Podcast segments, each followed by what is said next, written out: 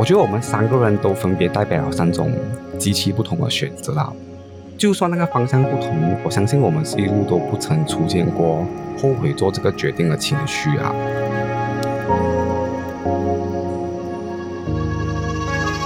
还在成人的路上前进的你们，最近过得好吗？欢迎收听《成人的路上》，这一路人来人往，我们都有着相似的里程碑，却有着各自才能体会的迷惘和喜悦。希望并肩同行的我们，都能从一些故事的分享里获得共鸣和启发。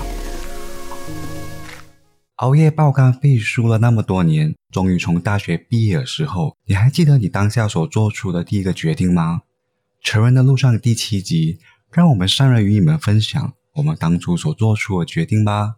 Hello，我是 Agnes，我是 Fiona，我是陈佑。这几个月哦，刚巧就是靠近我们政府大学的一个毕业季啦。它是有让我想起我已经毕业了四年呢。然后我相信，其实毕业过后，大家应该都选了一个不一样的路吧。就比如说，就算你是读同一个科系，也未必你们其实做回同一个领域的东西。我是其实完全选了一个不相关的领域。哦，如果你后来选择了跟你科系无关的职业，是当时候我在大学读到一半的时候，我大概已经知道以后我是不会想要继续往这一方面走了。就可能是因为我越读的时候，我就越发觉到，其实我对这一方面，就对反应呢，其实真的没有很大的兴趣啊。可是那时候我是还不确定我自己到底要做什么。然后在最后一个 sem，就是第八个 sem 的时候，我们是必须要去一个四个月的 internship 才可以完成我们的毕业。So 那时候其实原本我的想法是很简单啊，就觉得只要毕业就可以嘛。所以我在 sem seven 的时候就开始好像 send 我的 resume 给某些银行，就是 finance 通常人就会第一联想到就是在银行做工。过后有一天突然早上我起来的时候啦，我突如起来了一个想法。我就想说，哎，其实反正我都是要去做 internship，为什么我不要去外国 intern？我为什么会有这个想法？原因是因为我的大学是有一个组织是叫 Isaac，它是一个学生组织，他们做的东西是好像把学生送去外国做 internship 的。然后我有注意到一些大学的 senior。他们其实有透过这个 program 去了不一样的国家，比如说，嗯，台湾啊、美国啊，来进行他们的 internship，所以还是一个比较不一样的体验。所以让我就觉得，哎，反正其实我已经决定说我不会往 finance 这个路走嘛，不如来一些不一样的。所以那时候我就一起身去信息我的一个 IZ 的朋友，我就问他关于这个 internship 的资料，然后当天我就已经。很 spontaneous，然后也决定说哦，我要去外国 internship，然后我就已经开始准备我的 application 的东西。所以那个时候你决心做这个决定过后，你去申请了什么国家或岗位？所以那时候对我而言，其实我以为我比较可能会去到像台湾的国家，因为我会说中文嘛，然后我又会讲英文。可是那时候台湾的有很多公司，他们大部分都会需要你是在那边待一年。那其实我的 internship 我是只是需要待四个月，我就可以毕业嘛。然后对我而言，一年好像有一点过长啊，而且很多东西都还不能 predict。可是幸运的，其实真的很幸运，我有找到一间日本的地产公司，它不需要你会讲日文。他想要找的是可以用不同语言去跟他的外籍的 customer 沟通，还有就是卖他们房地产这样子。然后我是比较有优势嘛，所以我的优势是在于我会讲马来文，我也会讲英文，又会讲广东话，又讲华语，所以对他们来讲就觉得，哎，这个是真的是一个蛮不错的 candidate，所以我就误打误撞就去了日本。讲真，我真的是发梦都没有想到我会去到日本的，很幸运呢。因为通常我们都会有刻板印象，说日本人似乎对外籍人士的首要条件就是对方一定要会说日文，因为他们用英文沟通可能比较没有那么流利或方便。可是你竟然可以在不会日文的前提下就去了日本那边做英 internship，对，所以其实我觉得我是真的是挺幸运的啦。可是也是因为是外国的关系，然后它也是一个不相关的领域，因为它是房地产嘛，所以我在那边主要是做 sales and marketing 的工作，它真的是跟 finance 完全没有关系。可是毕竟 internship 其实是应该要跟你的科系是有关联的，才会比较好，因为你之后还会是要去做一个 internship report。就是交给你的那个 supervisor，然后他 review 过后才会帮你打分这样子，所以他们还是会比较鼓励说你是跟回你自己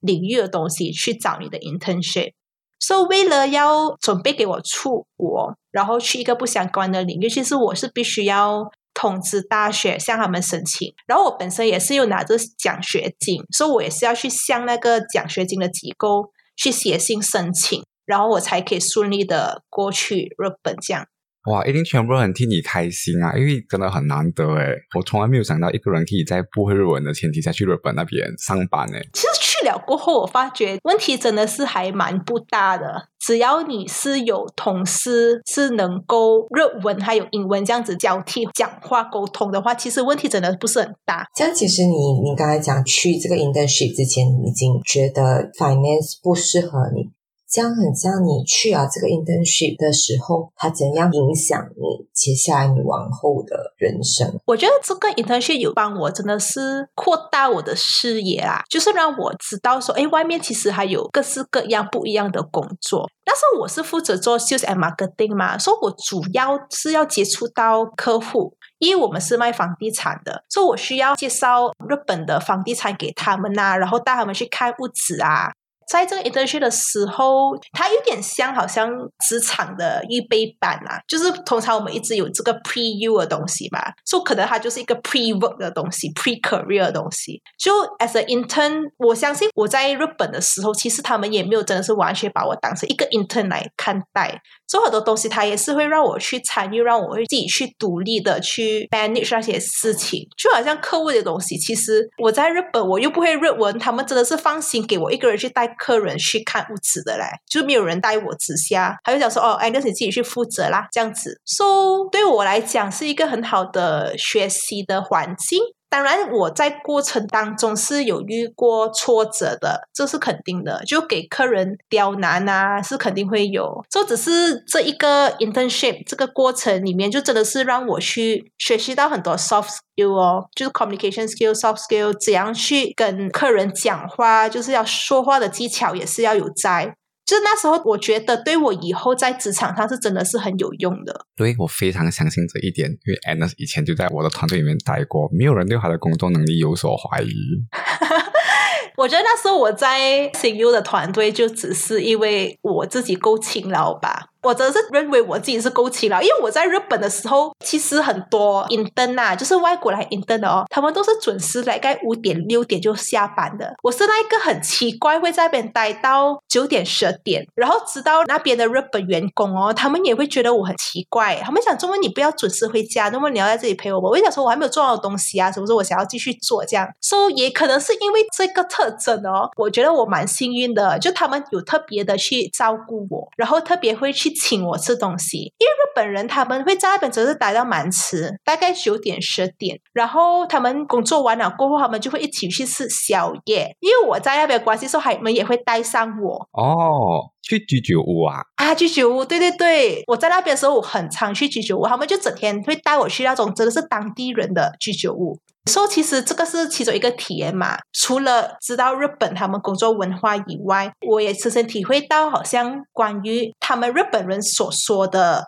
他们会真的是领导方面，就是如果你知道那个是你的领导的话，你们真的是要给予足够的尊重。嗯，他们的 hierarchy 是很重的。OK OK，对，在那个连续剧常常看到那一种领导一经过就要鞠躬问好的那一种。对我给一个 example 啊，这个是有让我真的是有吓到一下。其实我去到的时候，因为领导对我们外国人其实挺好的。从那时候我觉得说，哎，好像感觉上跟我在戏剧里面看到的有一点不一样。可是过后我问了他们日本的同事过后，他们就讲说，其实当我们外国人就是放工了过后哦，大概就是那种六点到九点的时间，领导是真的对他们很严苛的。过后有一次，因为我在那边待的比较迟的关系，我看到情形是有一个新人，他真的是跪在地下跟领导道歉。你是说你的领导坐在办公椅还是站着？然后你的那个同事跪在地上跟他道歉？是。然后他领导是站着的，坐着，他在办公椅坐着。哇哈！那么刺激的那个场面。可是对他们日本人，其实这个是一个很普遍的东西。可是他们私下时间也是相处的还 OK，所以他们公司也是分明的还蛮不错。我觉得我的企业多多少少还是会有一点阶梯啦。可是因为这个就是一个日本的文化，嗯，OK，所以你在整个日本感觉上就是你凭着自己很努力上进的这个性格过关斩将诶，因为从你求学生涯，然后到你 all the way 决定 internship 的时候，你也不想要随便浪费掉那个机会，所以你决定把那个机会用在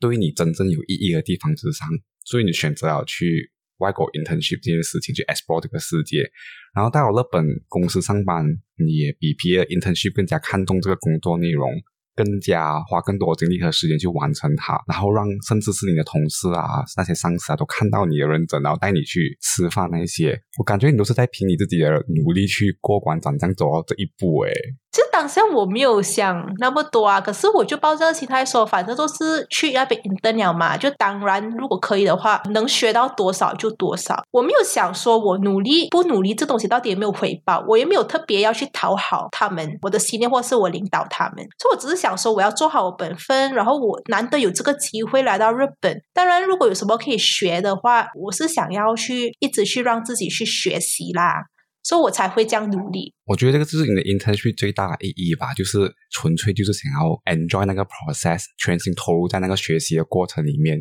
所以因此你获得更多。蛮佩服你的勇气，就是你一路以来你很知道自己，可能你还不确定什么是你要的，可是你很清楚你不要的是什么。所以在你做决定的时候，你会 OK，这个不是我要的，我要 move on to 下一个东西。我觉得这个不是每个人都有这样的勇气。整个 internship，我觉得对于 Anna 人生的最大意义来讲，就是就算迷惘，也不要停在那一边，只是思考。他决定的是，我知道我迷惘，所以我要去尝试更多。尝试了之后。或许它有帮助于让我去更加清楚我以后想要走什么方向。对对，所以他就一直去尝试，而且尝试也不是那一种抱着玩玩的心态去，就算是在尝试的过程当中也很认真的尝试。对，我反而觉得现在我想起来，我觉得我那时候太认真了，没有太认真这件事情的。我难得在日本 internet，我有时候连好像我就是 off day，我还是会去做下工。那然后领导好没有讲说你不要这样努力可以吗？我觉得你是那种人家常讲的，越努力越幸运。其实，嗯，对，你所谓的幸运不是真的是哇，你什么都没有做，然后那个天上掉馅饼，而是真的是因为你的努力。你想看，如果很像你没有自己去申请这个东西，你没有去 process 这个 application。或者你去到日本的时候，你没有很像努力的学习，你就躺在那边就 OK，whatever，你们叫我做什么我才做什么。我觉得大家不会那么特别的照顾你啊，然后也不会去很像想要呃带你去这里啊什么这样子。真的是你努力的时候，别人对你的欣赏才会带来那个所谓的幸运。嗯嗯嗯，对。所以我之后从日本回来马来西亚的时候，也更加明确，大概知道说自己要往哪一方面走哦。嗯。应该说到就是你一开始是比较不确定你的职场方向的。据我了解，Phil 那应该是在大学时期的时候就非常清楚他以后的工作方向了吧？对吧？对，因为很像我跟森优，其是我们是同学嘛，大学同学。那我们都是读心理学的。所以我算是在我读底狱的时候，我就蛮确定，我接下来生涯规划都会在心理学这条路上。所以很像 Anna 是跟他原本读的东西完全不一样，可是我就跟他是一个相反啦。我就是我读的东西，就是我接下来觉得我会继续要做。然后像我周围的人应该都懂，我是一个身不由己，一不小心就很忙碌的人。所以其实我大学的整个生涯也是，我本来读大学的时候，我只是想简单的读一个心理学嘛，只是那时候又不小心 参与了课外活动的社团啊，因为我是基督徒嘛，然后又有教会的生活，所以我整个都是一直在忙碌的状态。再加上我们课程，我们心理学课程是在三年里面读完四年的东西，因为我们是包 honor 的。所以我们连那个假期都很短，不超过一个月。所以像我真的是整段大学的时候，我都一直在忙忙忙忙忙。你大概还是知道自己在做什么。OK，我在读 psychology，我在忙我社团的活动，然后我在忙教会的生活。可是你很忙的时候，就很像上了发条的那种东西，你就一直在做，一直在做，一直在做的时候，你最后会 lost 的是自己，就是你会不知道自己到底在哪里啊。因为你一直在穿插不同的角色，所以像我大学毕业过后，我又很迷失了我自己本身，所以我就花了蛮长一段时间去找回我自己。所以在我读完过后，我其实感谢我那时候一个朋友，就邀请我一起去一个叫呃浪中岛的岛上面，working holiday，就是打工换宿这样。嗯，所以去到那个岛上，其实对我来讲。是一个我完全没有接触过的世界。浪中岛它是一个岛屿的文化，还是那种完全跟我原本生活的世界是很不一样。然后很像去到那里，在那里工作的人也好，或者去到那里旅游的人也好，每个人都有很不一样的故事，因为有不同国家、不同世界各地来的人嘛，他们的经历啊。因为我们在那边打工换宿的时候，他们一定会跟我们聊天啊，什么就会听到很多不同人。生命中、生活中的故事，然后他们去到那边的目的也可能不一样。有些人真的是来旅游、来放松的，可能有些人是因为岛屿嘛，你 come and go。有些人真的是去放纵的，然后很像我这种就比较少一点，就是去那边找自己的。所以我那时候在岛上一个月半这样。我所经历的东西，真的算是帮我去找回了一点我自己。因为我听别人的故事的时候，觉得哇，他的人生是这样的，OK，他经历了这些，然后我就一直会想，所以到我自己的话，我会想要怎样的人生，然后我想要有怎样的故事，说自己经历啊，那种呃感情故事也好，认识很多很不一样的朋友也好。对我来讲，都是一个丰富我的整个经历的一个过程，就很像我没有去这个岛之前，我可能我的人生都是一直觉得是我该做这个东西，我要做那个东西。可是，在岛上，他们的文化比较是那种 “you law” 的文化，“you only live once”，所以他们就会觉得比较是你觉得怎样会开心，然后你怎样不后悔，你就要做那个事情。让我有一个调和的那个平台，在我的人生当中，我一直是去做我觉得应该做的事情。比起很像其他人，就是做让自己快乐的事情也好，或者给自己一些放松的机会也好，这个对我来讲，其实一直以来都几乎是没有的。所以在那个岛的时候，我比较有那个空间，让我有。自己跟自己对话，所以我不会讲它是很像影响我的人生未来的方向。它影响的比较多是让我更了解我自己的同时，我对周围的人的包容度也比较多。所以那一份经历也让我真心的明白，每个人都有他们的故事和经历。所以在我们遇到一个新的人啊，还是不同人的时候，就会比较。以一个呃客观一点的态度、包容一点的态度去接受对方。对对对，因为知道每个人他的想法也好，他做事的方式也好，都不是哦，因为他就是这样，可能就是他真的进，不是如你表面所看到那么简单而已。其实后面可能有一个故事，让这个人成为了如今你所看到的这个模样。对对，所以我在那边的时候。想明白了很多我之前想不明白的事情，很像我跟我的朋友之前有一些很像不理解的地方啊，不明白的地方啊，在那里我就突然明白啊，因为你经历了不同人，看到不同的故事，你就突然可以明白从那个角度，为什么我朋友他会做那样的决定，就他算是不只是让我的视野广阔，也让我的整个那个心境的那个宽度啊，嗯。更不一样，因为站在 Fiona 朋友的角度去回顾他那时候经历的时候，因为 Fiona 以前的立场和原则都是比较异常坚定的那一组人，嗯，不太容易被人家说服的，尤其是对与错啊、善与恶啊、该做不该做、责任不是责任这种事情，他分得很清楚，黑白分明。对，以前 没有所谓的灰色地带。如果他以他的标准觉得你这一次已经辜负了别人，你觉得你在原则上你已经做错了一件事情的话，以前的他可能比较没有办法。立马去站在你立场，帮你去思考这件事情，或去理解你现在，他可能就觉得你这么做就是错啊！不管你出自什么原因，你这么做就伤害了别人，或你就对不起了别人，你就是不应该。所以他以前会有很多这种心情在困扰着他。但同时间，他也是一种非常负责任的人。因为如果你已经听了好几集的话，你就知道他从小到大就会把各种责任放在身上那种感觉。所以他并不是一个会轻易放过自己的人，他就是一个会觉得这就是我的责任所在，我就是要做完它。对，就是把自己抓到很紧的同时，一不小心。也把周围的人抓到很紧。对。可是经历了这一段的时候，我就真的发现，你人生不是那么的绝对，然后黑白没有那么的分明，很多东西真的是在灰色地带，对大家来讲都是比较舒服的。所以这个是我那时候在这一段经历里面最大的领受，因为见到人真的很不一样。然后我回来了过后。过不久，我有去另外一个三个星期的一个在金马伦的营会，然后那个的话，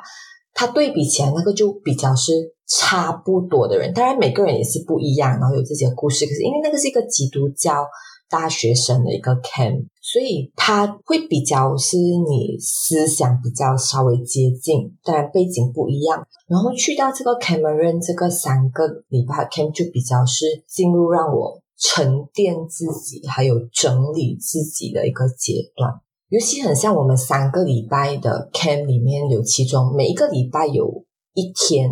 是让我们完全跟自己对话，就是沉淀的。就他会跟你讲，OK，这一天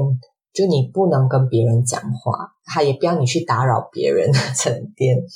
然后就比较是一个让你真的是思考了。我那时候，因为我们习惯了那种城市生活，一直有社交。第一次的时候，我真的是很不习惯。你看到人来的时候，迎面来你就很想跟他打招呼，然后就收住，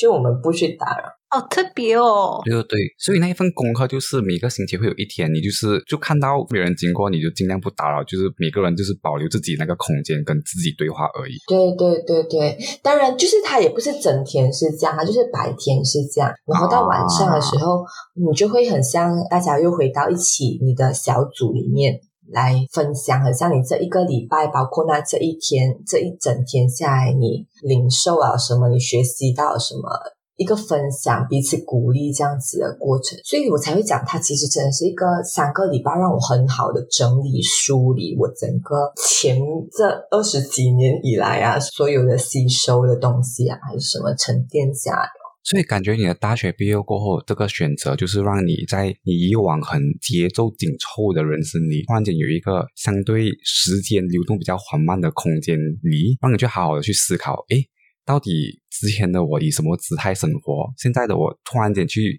理解了，哎，不同人不同的生活态度之后，我现在要如何取舍，或我想要怎样去调整我自己以后的态度？对，因为之前就真的是一直是没有办法，所以如果你要让我回顾我这二十八 年来，哎，又不小心铺路了一下我们三个年龄，这几年来，我觉得那一段时间真的是我非常感恩的。在我正式踏入职场之前，能让我能去沉淀自己。对，那个时候，当 Fiona 从他的旅途回来跟我们分享她那个过程的时候，我其实真的很替她开心。就比起别的朋友告诉我们，就我跟 Holiday 去分享我当地的那些趣闻来讲，其实我会更加替 Fiona 的这一个旅游决定感到更加欣慰和开心，因为我真的能够理解他就是那一种。一路以来都在奔波和忙碌，用词超准确，奔波忙碌，就是奔波忙碌，而且会有很多重担在自己身上。我个人是那种很追求平衡的人，相对 Fiona 在大学时期那种，你看得出来比较忙忙忙，可是相对于你们的故事分享，我在大学时期的时候，可能生活的相对比较明确一点，因为我不是一个太复杂的人，可能我的生活环境跟。一路以来走过的路都比较纯粹简单一点，所以我不会有太多的困扰。所以像 Fiona 那时候的职业决定是一百八十和他的 degree 有关，然后 Anus 呢是选择跟他的自己本科完全无关的。我那个时候跟 Fiona 一样选择了心理系，可是我到了大学第二年的时候，就发现自己或许以后并不适合成为辅导员或考试了或 psychiatrist，因为我的个性在那个时候就觉得，诶，我好像比较适合踏入商业的职场环境里面 corporate world 里面去工作。Instead of 跟一个人有谈心的那种环境啊，可能是因为那时候我带领一个小组，所以我更加能够对自己规划一个流程啊、执行任务那一个方面能力更加有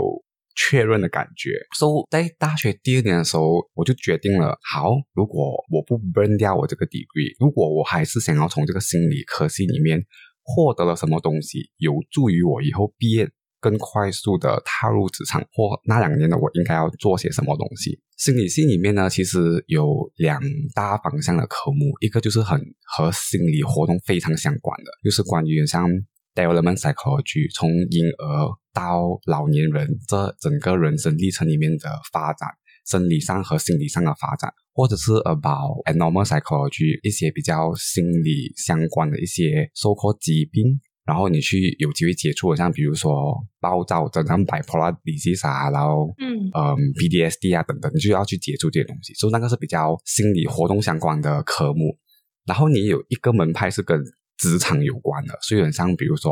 occupational psychology，或者是 workplace psychology，或者是 management psychology。所以你去学习如何管理别人，或者是发掘别人在职场上的天赋或优势那一类的。第三个可信就是教你如何去执行实验，因为其实心理系是一个需要透过很多实验去证明某个 theory 存在的一个科系来的，所以我们必须要做很多 research paper，在 research paper 里面就有分 quantitative research 还有 qualitative research，所以那个时候的我就决定讲说，如果心理系相关科目以后并不适用了，但至少我要把我的 research 相关科系的科目学习到淋漓尽致，然后以后就以这个为我的筹码去申请工作。就那时候我就很专注于在做 research，所以我后来也有透过一个系列的关系去 join 了一个大马政府自己所款办的一个 national research about 大马人的赌博 behavior 的 gambling behavior。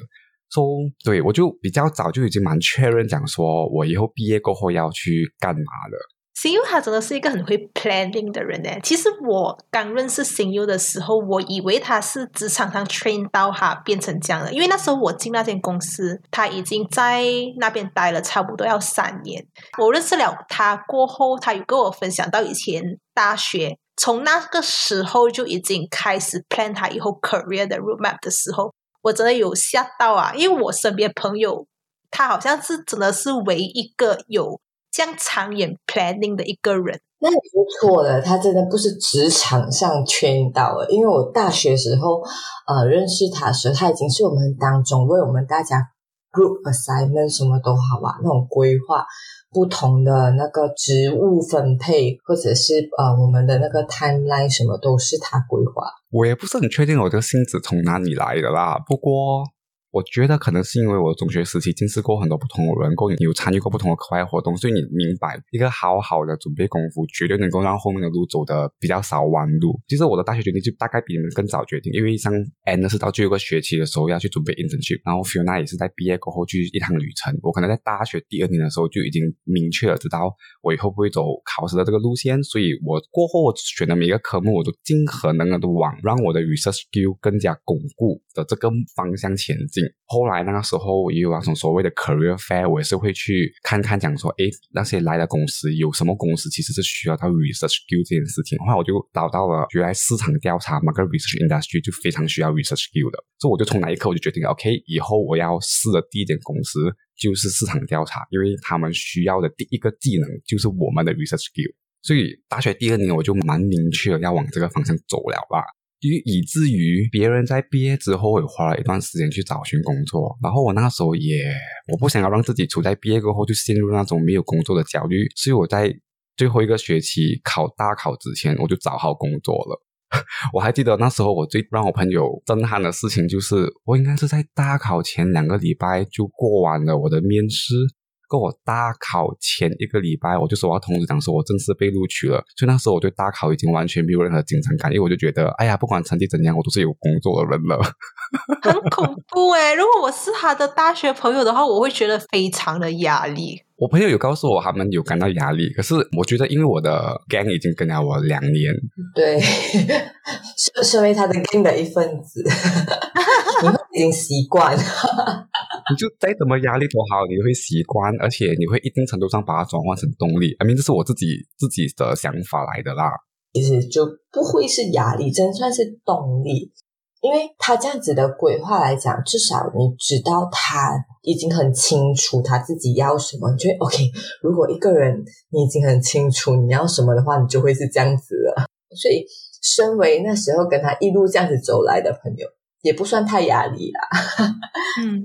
就你自己觉得，就是因为你本身在大学的时候做了那么多 preparation，在之后职场上对你来讲，是否有带给你很大的帮助？我觉得它对于我最大的优势，是因为我选择了大学所学习到的技能和我职场上所需要的技能是完全符合的。所以当我踏入那职场的时候，我相对我的那时候同期踏入这个公司的同事来说，我其实更快的适应那个环境。因为那时候市场调查的公司在收聘职员的时候，它并不会限制于讲说你的大学专业必须和工作内容完全相关。所以也有人是读 accounting 啊，也有人去读 finance 啊，然后 marketing 啊，然后他们就踏入了市场调查这个领域里面。那时候公司理念是说，追根究底，我们的工作内容就是研究消费者的消费习惯。所以其实不管你什么背景进来都好，都是有帮助于你们去了解消费习惯这件事情的。只是有些人是从心理层面去了解，有些人会是从。价钱的角度去了解这件事情，有些人可能会从广告的角度去了解这件事情，所以不管什么背景都好，都一定程度会帮助于你去了解消费者如何去消费啦。可是问题是我们的工作本质就是做研究，所以如果你在研究这个技能上面你有一定的了解的话，就会更方便。所以我比起我的同期的同事来讲，我就更快的适应那个工作环境，一定程度上是一个优势来的啦。加上做研究本身就是一个需要很多筹备功夫的一个工作，刚好像你们讲，我的性格就是比较爱做很多前期的准备功夫，所以性格上和这个工作性质也相对来讲比较符合，所以我觉得我在这个领域目前为止都还走得蛮顺的啦，就因为这个原因哦。我必须说，那时候我在跟新佑同一间公司的时候，他是在公司数一数二的大红人。就是没有人不知道，就是新优这个人，很 夸张了这么说。其实还在大学的时候是这样。然后我被安排进到他组的时候，身边的同事都是来恭喜我的嘞，大家都已经知道他能力所在是在哪里。也知道他对这一方面的领域是真的是很强，说在他身上的确对我而言是真的是学到很多啊！谢谢谢谢，我希望我是为比你早踏入职场的一个老鸟，可以教会的那些东西。我觉得我们三个人都分别代表了三种极其不同的选择啦，不管是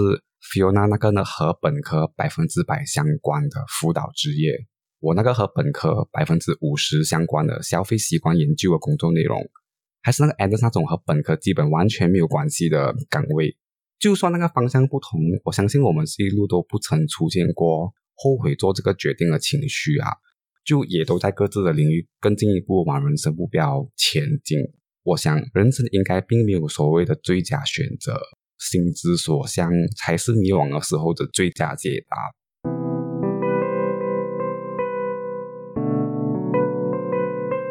那以上就是成人的路上这一集与你们分享的内容，希望你们会喜欢，请大家下一次也一起过来听我们分享故事喽，拜拜。